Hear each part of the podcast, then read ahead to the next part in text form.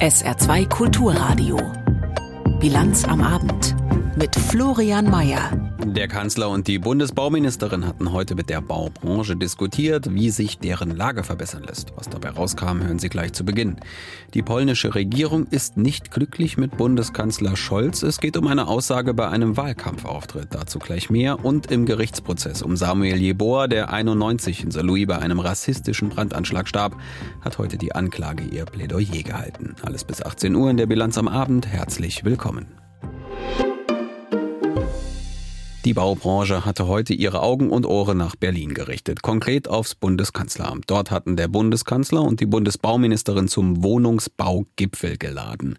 Denn seit Wochen sind die Baupreise hoch, die gestiegenen Zinsen dämpfen die Baulaune enorm und die Branche lebt von den noch vorhandenen Aufträgen, bekommt aber zu wenig nach. Ein im Sinne der Kanzlerrhetorik Bauwumms wurde von der Regierung gefordert. Was bei den Gesprächen nun rausgekommen ist, erklärt Michael Weidemann.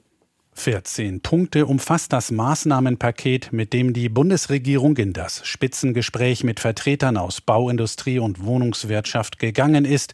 Der Punkt, der dem Bundeskanzler offenbar am vielversprechendsten erscheint, findet sich fast am Ende der langen Liste.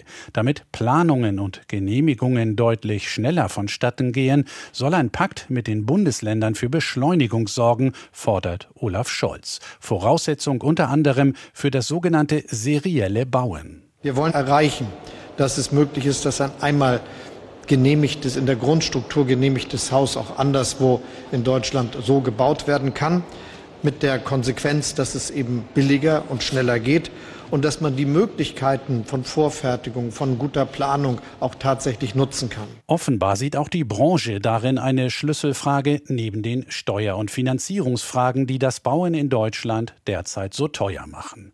Besonders kritisiert wird auch der energetische Standard EH40, der ab 2025 für Neubauten eigentlich verpflichtend werden sollte.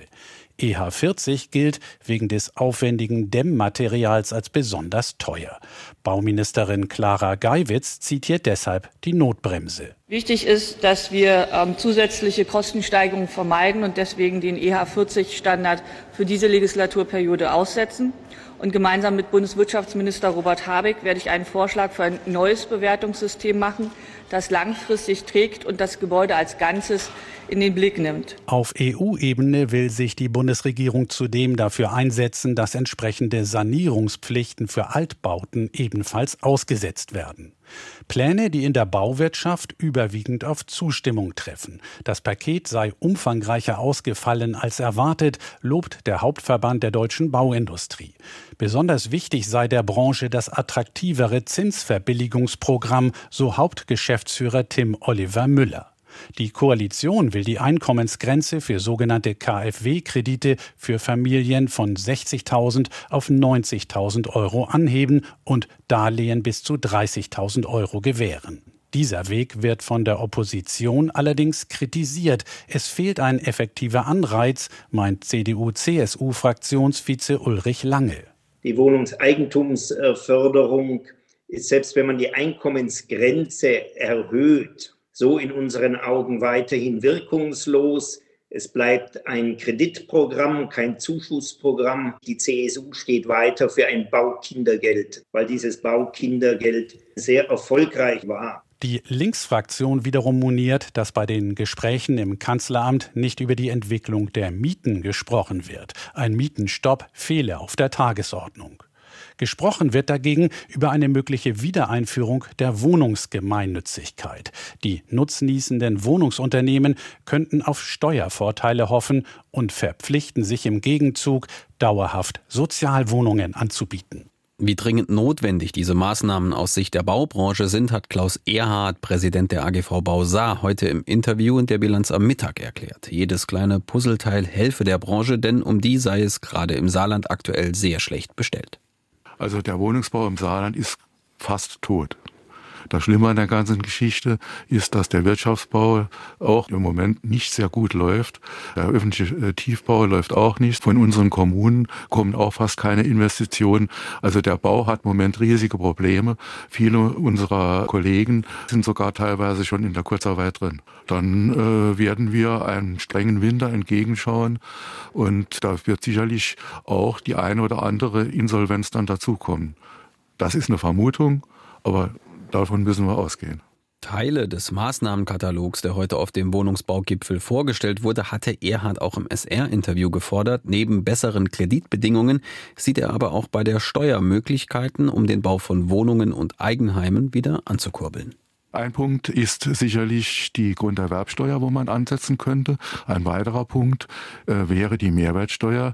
Ich sage immer, wenn man die Mehrwertsteuer von 19 auf 10 Prozent äh, herabsetzen würde, äh, dann pro 100.000 Euro ist das eine Ersparnis von 9.000 Euro. Das käme direkt beim Verbraucher, dann beim Bauwilligen an und würde sicherlich die Finanzierung eines Objektes äh, erleichtern. Sagte Klaus Erhard, Präsident der AGV Bausar, im Interview in der heutigen Bilanz am Mittag. Die Lage ist also hörbar ernst. Hauptstadtkorrespondent Hans-Joachim Viehweger fragt sich in seinem Kommentar, ob dieser Ernst der Lage auch tatsächlich der Politik nach dem Gipfel klar geworden ist. Die Schaffung von bezahlbarem Wohnraum ist eine der drängendsten sozialen Fragen unserer Zeit. Mit diesem Satz beginnt das Maßnahmenpapier der Bundesregierung zum Wohnungsbau. Wer wollte widersprechen angesichts steigender Mieten und des massenhaften Zuzugs aus dem Ausland, der die Nachfrage nach Wohnraum erhöht? Und doch frage ich mich, ob die Politik den Ernst der Lage wirklich erkannt hat.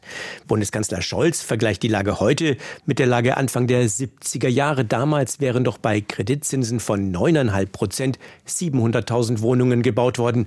Da müsse man bei 4 Prozent Zinsen heute doch zumindest die von der Regierung gewünschten 400.000 schaffen. Wirklich?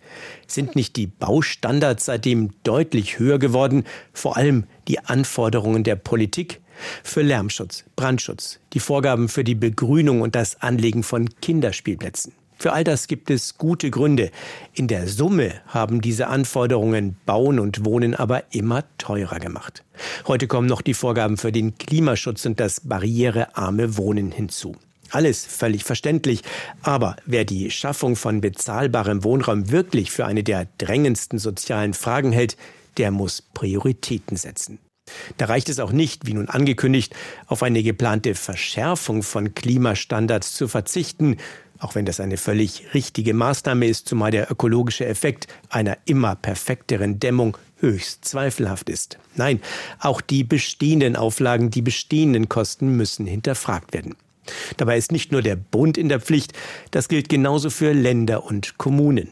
Beispiel Länder. Die meisten von ihnen haben in den vergangenen Jahren die Grunderwerbsteuer erhöht und damit für höhere Kosten gesorgt. Beispiel Kommunen. Viele Städte haben Bauträgern immer mehr Vorschriften gemacht, zum Beispiel in Form einer Mindestzahl an sehr günstigen Wohnungen. Was auf den ersten Blick sozial klingt, hat eine fatale Folge. Um die wirtschaftlichen Nachteile aus diesen Auflagen auszugleichen, werden im Gegenzug vor allem teure Wohnungen gebaut. Mittlere Einkommensbezieher bleiben auf der Strecke. Sowohl großen Wohnungsbaugesellschaften als auch privaten Häuslebauern wird es so immer schwerer gemacht zu bauen. Das kann die Politik auch nicht mit staatlichen Wohnungsbauprogrammen ausgleichen. Also, wer wirklich mehr Wohnungen will, muss jetzt radikal an die staatlichen Vorgaben ran. Der Kommentar zum Wohnungsbaugipfel von Hans-Joachim Viehweger. Der Kurs der Europäischen Union in Sachen Individualverkehr und Klimaschutz ist ziemlich klar. Emissionen müssen deutlich runter, Stichwort Verbrenner aus. Bis es soweit kommt, geht es aber noch um die Frage, wie die Abgasnormen angepasst werden sollen. Seit vielen Monaten wird in Brüssel über eine schärfere Regelung diskutiert. Die Kommission hatte einen Vorschlag gemacht, der vielen allerdings zu weit ging. Heute haben die EU-Wirtschaftsminister sich auf eine gemeinsame Linie geeinigt. Die ist aber noch nicht endgültig. Dazu Holger Beckmann. Die Abgasnormen für Autos mit Verbrennungsmotoren in der EU werden künftig nicht strenger, sondern bleiben mehr oder weniger auf dem jetzt geltenden Niveau. Jedenfalls wollen das die Wirtschafts- und Wettbewerbsminister der meisten EU-Mitgliedstaaten so. Bei ihrem Treffen heute in Brüssel einigten sie sich darauf, schärfere Abgasgrenzwerte, wie sie die Kommission vorgeschlagen hatte, nicht Realität werden zu lassen. Ebenso soll es keine strengeren Testbedingungen geben, unter denen diese Grenzwerte ermittelt werden, etwa bei besonders extremen extremen Temperaturen oder besonderer Motorenbelastung bei Steigungen oder im Stadtverkehr. Der deutsche Wirtschaftsstaatssekretär Sven Giegold nannte den Kompromiss ambitionslos. Man bleibe damit quasi auf dem Stand der jetzt gültigen Euro 6 Abgasnorm. Hier hat die Kommission einen Vorschlag vorgelegt, äh, der ursprünglich schon nicht sehr ambitioniert war. Was daraus jetzt geworden ist, ist noch weniger ambitioniert, aber immerhin schafft es Rechtssicherheit und einen Fortschritt. Auf Dauer ähm, kommt es ja sowieso durch das Ende des Verbrenners äh, praktisch zu einem Ende dieser Belastung der Luft für die Bürgerinnen und Bürger. Auch synthetische Kraftstoffe, sogenannte E-Fuels, werden dem Kompromiss zufolge künftig nicht von den neuen Abgasnormen erfasst werden, wie die Bundesregierung es eigentlich wollte. Auch Österreich hatte sich dafür ausgesprochen sagt Österreichs Wirtschaftsminister Martin Kocher. Persönlich halte ich äh, Technologieoffenheit für eine sehr, sehr wichtige Angelegenheit, damit wir die Klimaziele erreichen. Was uns Klima, den Klimazielen näher bringt, äh, soll technologieoffen bestimmt werden. Wird es zumindest an dieser Stelle nun aber nicht, was eine Mehrheit im Kreise der für Wettbewerb zuständigen Ministerinnen und Minister aus der EU auch begrüßt. Roland Lescure aus Frankreich sprach im Gegensatz zu Sven Giegold denn auch von einer gelungenen Einigung, weil sie auch Elektroautos berücksichtige.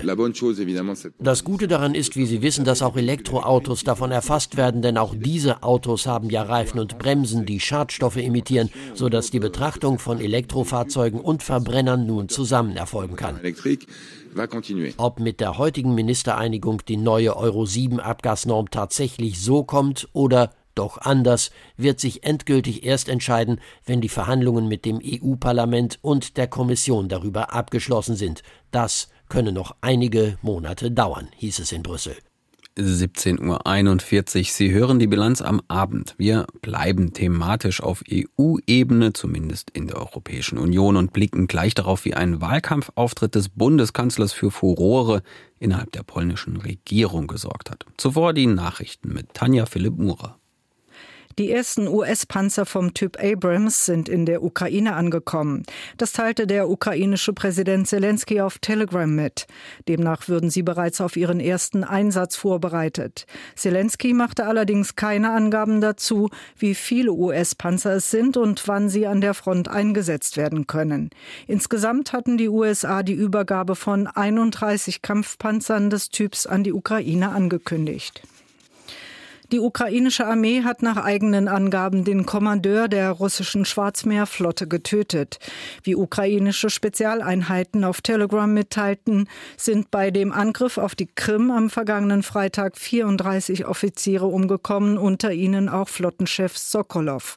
Auf Videos ist zu sehen, wie Drohnen und Marschflugkörper das Hauptquartier der russischen Schwarzmeerflotte in Sevastopol schwer beschädigen. Russland hat den Tod des Admirals nicht bestätigt beschäftigt. Die Saarkonjunktur ist aus ihrer Flaute auch im September nicht herausgekommen.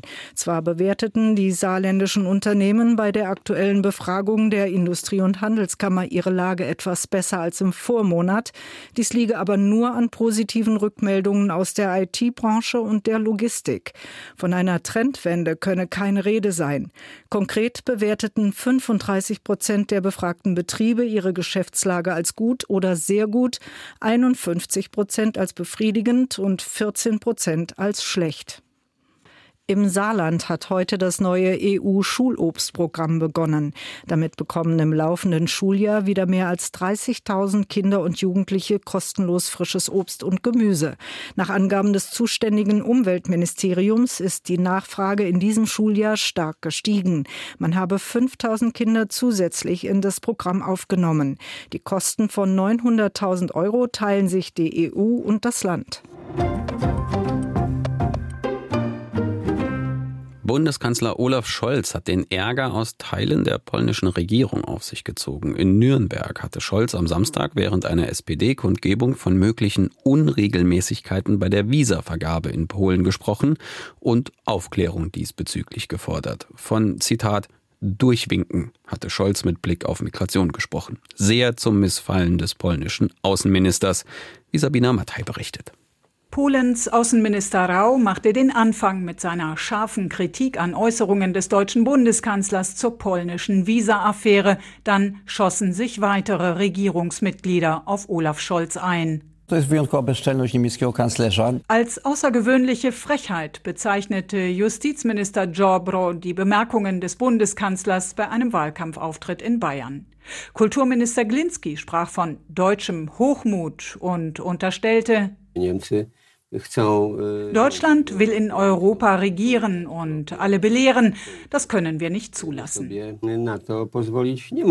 Zuvor hatte Außenminister Rau dem deutschen Bundeskanzler Einmischung in den polnischen Wahlkampf vorgeworfen. Scholz hatte mit Blick auf die steigende Zahl von Migranten an der deutsch-polnischen Grenze gesagt, er wolle nicht, dass aus Polen einfach durchgewinkt werde. Es müsse so sein, dass, so der Kanzler wörtlich, wer in Polen ankommt, dort registriert wird und dort ein Asylverfahren macht und nicht Visa, die irgendwie für Geld verteilt worden seien, das Problem noch vergrößerten.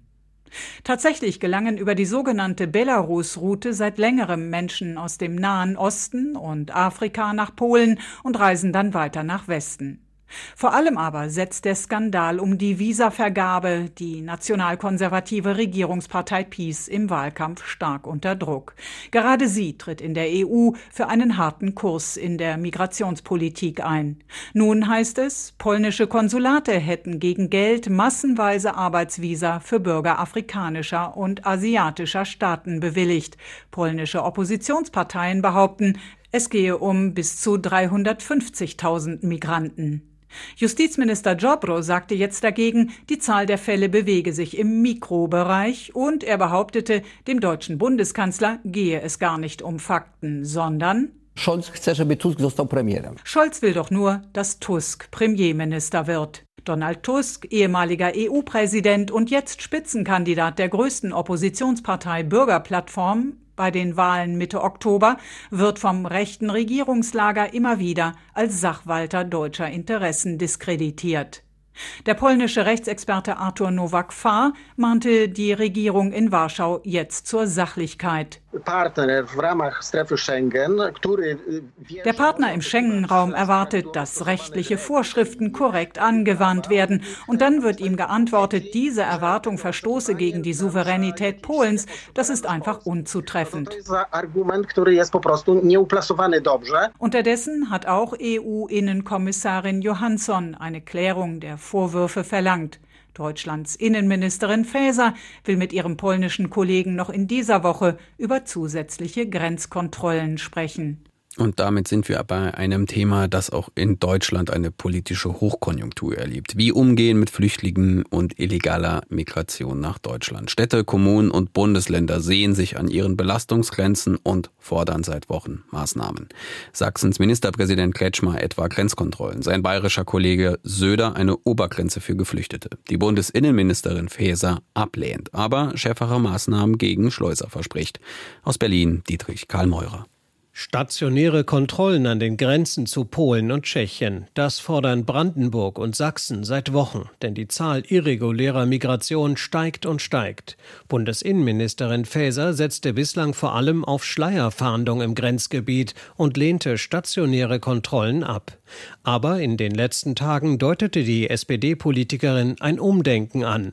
Gespräche darüber hat es bereits gegeben, sagte ihr Sprecher Maximilian Kall. Darüber hat sie am Wochenende schon mit ihrem tschechischen Kollegen beraten, wird in Kürze auch mit dem polnischen Amtskollegen darüber beraten. In Kürze, das heißt noch vor dem EU-Innenministertreffen an diesem Donnerstag. Das Ziel, im gesamten Grenzgebiet will man aktiv sein und kontrollieren gegebenenfalls auch schon auf der anderen Seite der Grenze. So läuft das bereits mit der Schweiz. Es geht äh, insbesondere darum, äh, die Schleusungskriminalität zu bekämpfen, also noch mehr Schleuser aufzugreifen und dadurch auch Menschenleben zu retten. Sprecher Maximilian Kall betonte, die Beamten werden jedoch nicht Menschen abweisen, die in Deutschland Asyl beantragen wollen. Das dürften sie gar nicht. Die Bundesinnenministerin hat auch darauf hingewiesen, dass wenn Menschen an der Grenze Asyl beantragen, sie in eine Erstaufnahme gebracht werden müssen und der Asylantrag geprüft werden muss. Das ist ganz klar das individuelle Recht auf Asyl, dass jeder eine individuelle Prüfung erhält. Er machte auch deutlich, dass es keine dauerhaften Grenzkontrollen geben soll. Sie seien im Schengen-Raum eine zeitlich befristete Ausnahme. Die müssen per se zeitlich befristet sein. Das sieht auch das europäische Recht so vor. Innerhalb der Ampel deutet sich Streit über die stationären Grenzkontrollen an. Bei den Bündnisgrünen herrscht Skepsis. Co-Parteichef Omid Nuripur sagte, diese Grenzkontrollen äh, an den Grenzposten machen keinen Sinn, weil die irreguläre Migration ja nicht darüber kommt in erster Linie.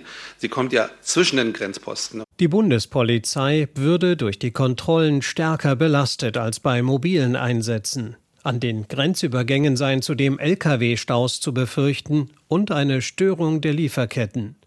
Nicht nur bei dem Thema gibt es auch innerhalb der Regierungskoalition Diskussionen. FDP-Generalsekretär Bijan Djirsaray erneuerte seine Kritik an den Grünen. Am Ende des Tages müssen sich alle Koalitionspartner, ob FDP oder SPD, darauf verlassen können, dass Vereinbarungen, die getroffen werden, auch gerade, dass die auch gehalten werden. Kritik an der Idee stationärer Grenzkontrollen kommt von der oppositionellen Partei Die Linke. Co-Vorsitzender Martin Schirdewan hält sie nicht für zielführend. Überhaupt die aktuelle Migrationsdebatte sei Wahlkampfgetöse vor den Landtagswahlen in Hessen und Bayern. Und darüber hinaus findet er, dass es vor allem ein Konjunkturprogramm für die extreme Rechte ist, was sich damit verbindet. Der gesamte politische Diskurs, die gesamte politische Auseinandersetzung verschiebt sich nach rechts. Nach Wochen des Stillstands nimmt die Diskussion an Fahrt auf. Und auch im Saarland wird über die Situation diskutiert. Wie die saarländischen Fraktionen im Landtag auf die Vorschläge aus Berlin, Sachsen, Brandenburg und Bayern blicken, hat SR-Reporter Marco Karp in der heutigen Landespressekonferenz erfragt. Der Druck auf die Regierung in der Migrationsfrage wächst. An der deutsch-polnischen Grenze kommen seit Monaten immer mehr Geflüchtete an, ausgesetzt von Schleppern. Um denen das Handwerk zu legen, fordert Sachsens Ministerpräsident Kretschmer systematische Grenzkontrollen zu Polen und Tschechien. Die Hilferufe auch aus den Kommunen werden lauter, auch aus den saarländischen. Bayerns Ministerpräsident Söder will deshalb eine Obergrenze für Geflüchtete einführen, wie einst sein Parteikollege und Ex-Innenminister Seehofer. Das lehnt die SPD Saar ab. Dagegen spreche etwa das Völkerrecht, sagt der Fraktionsvorsitzende Commerçant. Die gesamte Diskussion um die Obergrenze und über angebliche Lösungsvorschläge für, für das Gesamtthema haben immer nur ein Ziel, nämlich die Stimmung hoch zu pushen. Das hilft in der Sache überhaupt nicht weiter. Lars Klingbeil hat völlig zu Recht gesagt, es gibt nicht die eine Lösung. Es ist ein hochkomplexes Thema. Richtig sei, dass es nicht die eine Lösung gebe, aber es müsse nun darum gehen, die Migration zu steuern und zu begrenzen, findet die CDU-Fraktion Saar. Dazu braucht es unter anderem vorübergehende Grenzkontrollen, zum anderen einen besseren Schutz der Außengrenzen mit Asylverfahren, die direkt dort stattfinden. Der Fraktionsvorsitzende Toscani erkennt Bewegung in der Debatte. Gerade die Idee einer Obergrenze sei sinnvoll. Weil wir eine Begrenzung brauchen, weil wir die Menschen auch integrieren müssen. Wenn wir es nicht mehr schaffen, einfach aufgrund der Menge und der Vielzahl die Menschen zu integrieren, dann droht sozialer und gesellschaftlicher Unfrieden in Deutschland. Äh, und deshalb ist dieses Nachdenken über Begrenzung einfach notwendig und wichtig. Was passiert dann aber mit Menschen, die in Deutschland ankommen, nachdem eine festgelegte Obergrenze erreicht ist? Dazu Toscani. Wir müssen beides im Auge haben, nämlich einmal eine zahlenmäßige Begrenzung insgesamt, aber auch die Frage, wer ist denn am, wirklich am hilfsbedürftigsten, wer hat den meisten äh, Schutz auch notwendig. Also ich glaube, es ist wichtig, in beide Richtungen äh, sich Gedanken zu machen und zu denken. Für Commerson steht aber klar fest, dass man Menschen aus Kriegsgebieten niemals abweisen kann und gerade von dort, aus der Ukraine, kommen viele Menschen. Kein Mensch wird wohl ernsthaft behaupten wollen, dass wir auch nur einen Ukrainer oder eine Ukrainerin an der Grenze hätten abweisen wollen. Die Rhetorik habe sich in den vergangenen Jahren zwar geändert in der Migrationsdebatte, sagt die AfD-Fraktion Saar. Aber alle Vorschläge, die von den etablierten Parteien gemacht würden, seien am Ende nur Augenwischerei. Es hat sich in der Sache nie und zu keiner Zeit was geändert. Und das wird auch so bleiben, da bin ich ganz fest davon überzeugt. Ob das eine Obergrenze ist, die nicht eingehalten wird, ob das ähm, Leute sind, die abgeschoben werden, es kommt auf selbe raus. Toscani kündigte an, dass die Innenpolitiker der Union noch in dieser Woche einen neuen Maßnahmenkatalog vorlegen werden. Darin soll es etwa darum gehen, die Befugnisse der Bundespolizei bei der Rückführung abgelehnter Asylbewerber zu stärken. Wir bleiben im Saarland. Elf Monate lang läuft jetzt der Prozess um den 91 in Saarlouis ermordeten Samuel Jeboa. Heute gab es vor dem Koblenzer Oberlandesgericht das Plädoyer der Vertreter der Bundesanwaltschaft. Und sie haben für den angeklagten Saarlouier Neonazi Peter S. neuneinhalb Jahre Haft gefordert. Was hinter dieser Forderung steckt, erklärt uns Jochen Marmit, der den Prozess seit Beginn an in Koblenz beobachtet. Mit ihm konnte ich vor unserer Sendung sprechen. Jochen, wie kommt dieses Strafmaß denn zusammen? Neuneinhalb Jahre ist für Mord ja jetzt nicht wirklich hoch. Auf den ersten Blick äh, wirkt das erstmal so. Man muss allerdings bedenken, dass der mutmaßliche Täter, der Angeklagte Peter S., damals 1991 20 Jahre alt war. Das heißt, für ihn gilt Jugendstrafrecht und noch das Alte. Es wurde danach ein bisschen verändert, was die Höchststrafe angeht. Das Alte spricht von maximal zehn Jahren. Und da sind neuneinhalb Jahre dann doch schon relativ hoch, fast das Höchstmaß. Und es zeigt sich auch, dass das psychologische Gutachten, so zumindest mal die Generalbundesanwaltschaft, dass eine Entwicklungshemmung ja eigentlich bescheinigt in diesem Prozess für den Angeklagten damals keine Rolle gespielt hat bei der individuellen Schuld, die er auf sich geladen hat. Es ist ein deutliches Zeichen auch hinsichtlich rechter Gewalttaten. Das muss man bei dieser Forderung auch nochmal erwähnen. Denn selbst nach 30 Jahren wird hier fast Höchststrafe gefordert. Also es gibt keine Strafrabatte für eine solche Tat. Welche Merkmale sieht der Generalbundesanwalt denn erfüllt und wie begründet er das denn hauptsächlich? Also er sieht drei Mordmerkmale erfüllt. Die Heimtücke als erstes, dann gemeingefährliche Handlung, das heißt mit Benzin eine Treppe anzünden. Das gehört da dazu. Und der niedrige Beweggrund. Das ist die rassistische Gesinnung. Man kann von menschenverachtender Ideologie sprechen. Das habe der Prozess noch einmal deutlich gezeigt.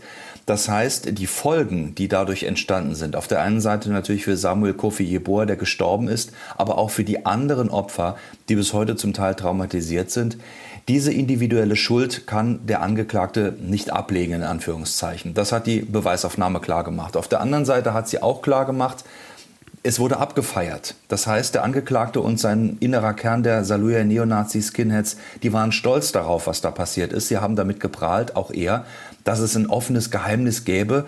Und das hat er so ein bisschen vor sich hergetragen. Also insgesamt der Angeklagte als Teil der Saluja-rechten Jugendkultur damals mit Hass auf Ausländer, hatte auch eine breite Akzeptanz in der Bevölkerung und er wollte, so hat der Generalbundesanwalt heute gesagt, in der Gruppe und damit auch in der Gesellschaft gehört werden mit seiner Tat. Heißt dann aber, er hat dem Geständnis in Anführungszeichen des Angeklagten keinen Glauben geschenkt? Ja, diese geständige Einlassung, die damals vorgelesen wurde, was als Geständnis äh, in Anführungszeichen durchging, äh, da hat der Generalbundesanwalt heute gleich mehrfach dazu gesagt, es ist schlicht gelogen.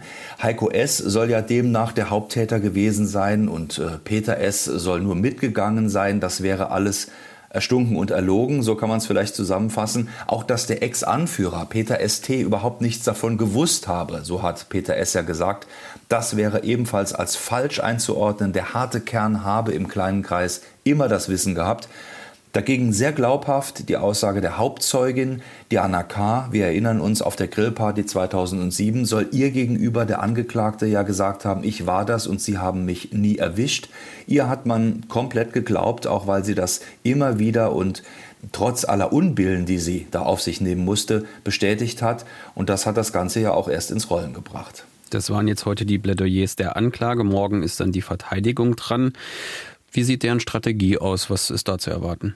Zu erwarten ist auf jeden Fall, dass die Rolle des Heiko S., also des von Peter S. Beschuldigten, nochmal betont wird. Ist er wirklich derjenige gewesen, der in dieser Alleintätertheorie, wie nun der Generalbundesanwalt heute gesagt hat, überhaupt nicht vorkommt oder gibt es da doch Ungereimtheiten? Gegen ihn läuft ja im Hintergrund auch ein Ermittlungsverfahren. Das könnte also nochmal eine ganz wichtige Rolle spielen. Auf der anderen Seite wird es ganz sicher auch strafmindernde Elemente in dem Plädoyer der Verteidigung geben. Das heißt, es wird über den Alkoholkonsum, die verzögerte Entwicklung von Peter S. damals als junger Mann gesprochen werden und inwiefern er auch unter Gruppenzwang vielleicht gehandelt haben könnte. Das sind Elemente, die die Verteidigung sehr wahrscheinlich anführen wird. Es ist also zu erwarten, dass kein Freispruch eingefordert wird von Seiten der Verteidigung, sondern eine verminderte Jugendstrafe. Dann haben wir die beiden Plädoyers gehört dann mit morgen. Ähm, ist klar, wann es ein Urteil geben wird?